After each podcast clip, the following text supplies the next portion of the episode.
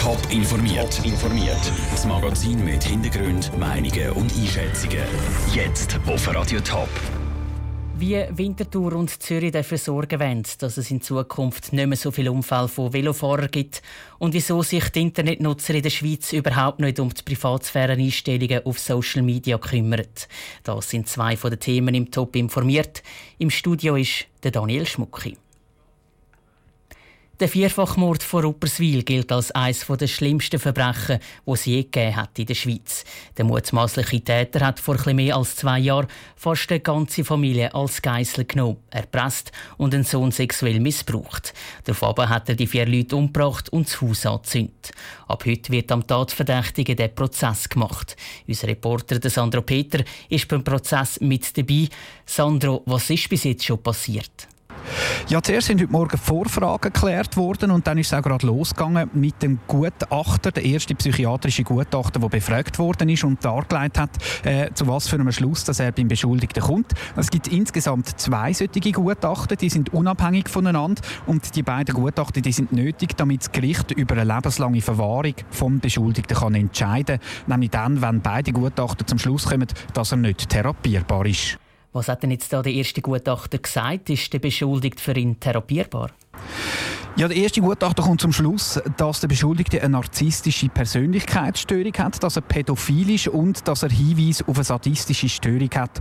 Und der Gutachter gibt ihm ein sehr hohes Rückfallrisiko. Er sagt aber auch, dass er nicht untherapierbar sei, dass eine Therapie, dass eine Therapie zwar sehr, sehr lang gehe, dass aber auch keine Heilung möglich sei, aber dass der Beschuldigte durchaus in einer langen Therapie den Umgang mit seinen Störungen lernen könne. Ganz am Anfang des Gerichtsprozesses ist es ja mal so, dass auch der Anklagte selber noch kurz befragt wird. Wie hat der Anklagte auf dich gewirkt? Ja, der Beschuldigte ist reingekommen und hat bis jetzt im ganzen Prozess eigentlich nur einmal müssen Ja sagen. Er sieht sehr gepflegt aus, hat kurze Haare, hat einen Dreitagebart und hat ein schönes Hemd angelegt. Er verfolgt den ganzen Prozess sehr ernst und relativ emotionslos mit. Ähm, er hat in der Zeit, wo der Gutachter seine Untersuchungsergebnisse vortragen hat, die ganze Zeit den Kopf in seine Hände gestützt und sich so vielleicht auch ein bisschen versucht zu schützen von dem, was gesagt worden ist. Bis jetzt hat er aber relativ einen emotionslosen Eindruck gemacht. Danke für das Update aus Schaffisheim, Sandro Peter. Im Prozess zum Vierfachmord vor Rupperswil läuft jetzt vor dem Mittag noch die Befragung vom zweiten Gutachter. Später wird dann auch noch der Beschuldigte genau befragt und dann kommen auch die Plädoyers. Ein Urteil wird voraussichtlich am Freitag erwartet. 110 Velofahrer haben sich letztes Jahr in der Stadt Zürich bei Unfall schwer verletzt. Das sind so viel wie noch nie. Und allein zur Wintertour haben sich die Unfallzahlen mit E-Bike-Fahrern mehr als verdoppelt. Zahlen, die ziemlich zu denken geben. Was aber können die beiden Städte machen, damit es in Zukunft weniger Unfall gibt? Peter Hanselmann. Fangen wir zu Winterthur an. Ein Blick auf die Unfallstatistik von Stadt Winterthur zeigt, die Zahl der Unfälle mit Elektrovelos, mit E-Bikes, sind im letzten Jahr auf 32 Unfälle gestiegen. Vorletztes Jahr sind es noch 16 gewesen. Der deutliche Anstieg hat mehrere Gründe. Zum einen sind mehr E-Bikes unterwegs, zum anderen fahren viele Leute ein E-Bike, die sich eigentlich nicht so ans Velofahren gewöhnt sind, sagt Daniel Bickmann von Stadtpolizei Winterthur.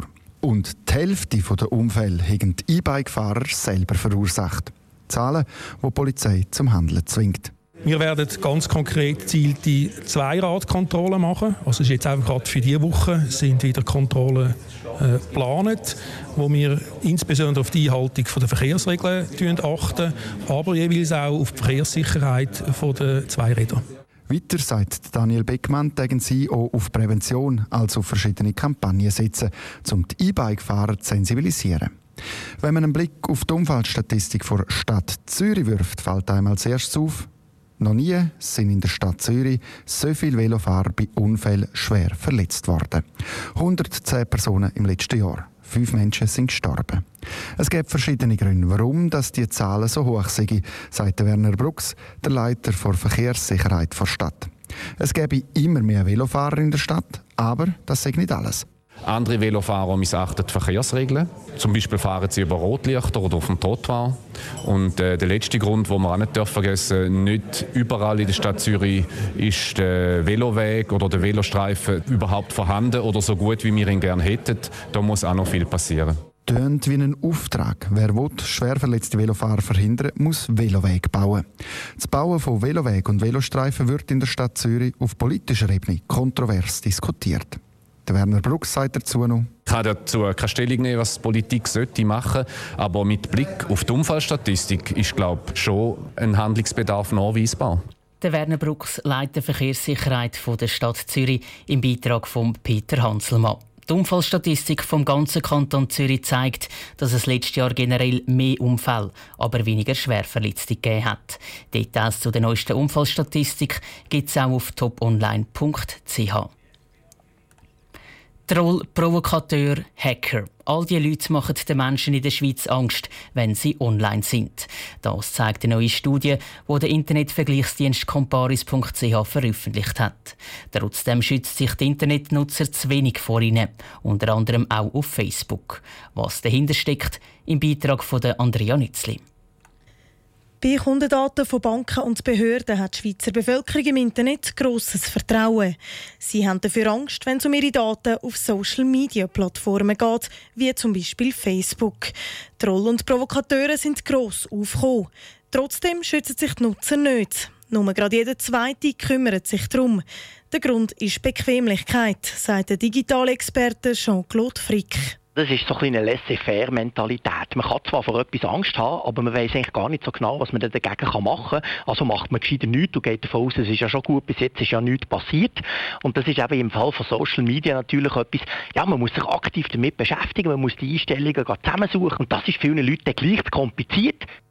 Gerade im Facebook kann man sich mit der Privatsphäre-Einstellung schützen. So zum Beispiel, dass man einstellt, was nicht alles, was man postet, öffentlich ist. Heißt, nicht von der ganzen Facebook-Welt gesehen wird. Wer das vernachlässigt, kann grossen Schaden davon tragen, sagt der Technologieexperte Robert Weiss. Wenn ich ungeschützt im Facebook hinein bin und irgendwelche Informationen über mich preisgebe, dann läuft das natürlich im Netz in äh, explosionsartig weiter. Das ist natürlich gefährlich. Das kann all die Sachen, die man vom Mobbing wissen und so weiter, das sind ja meistens Sachen, dass jemand etwas aufschnappt, das verbreitet und dann kann das natürlich unheimlich persönlich werden. Laut Experten ist das auch eine Aufgabe von Eltern und Lehrern, dass sie die jungen Internetnutzer auf Gefahren aufmerksam machen. Das war ein Beitrag von Andrea Nützli. Bei der Comparis-Umfrage mitgemacht haben mehr als 1000 Leute aus der ganzen Schweiz. Top informiert, auch als Podcast. Mehr Informationen gibt es auf toponline.ch.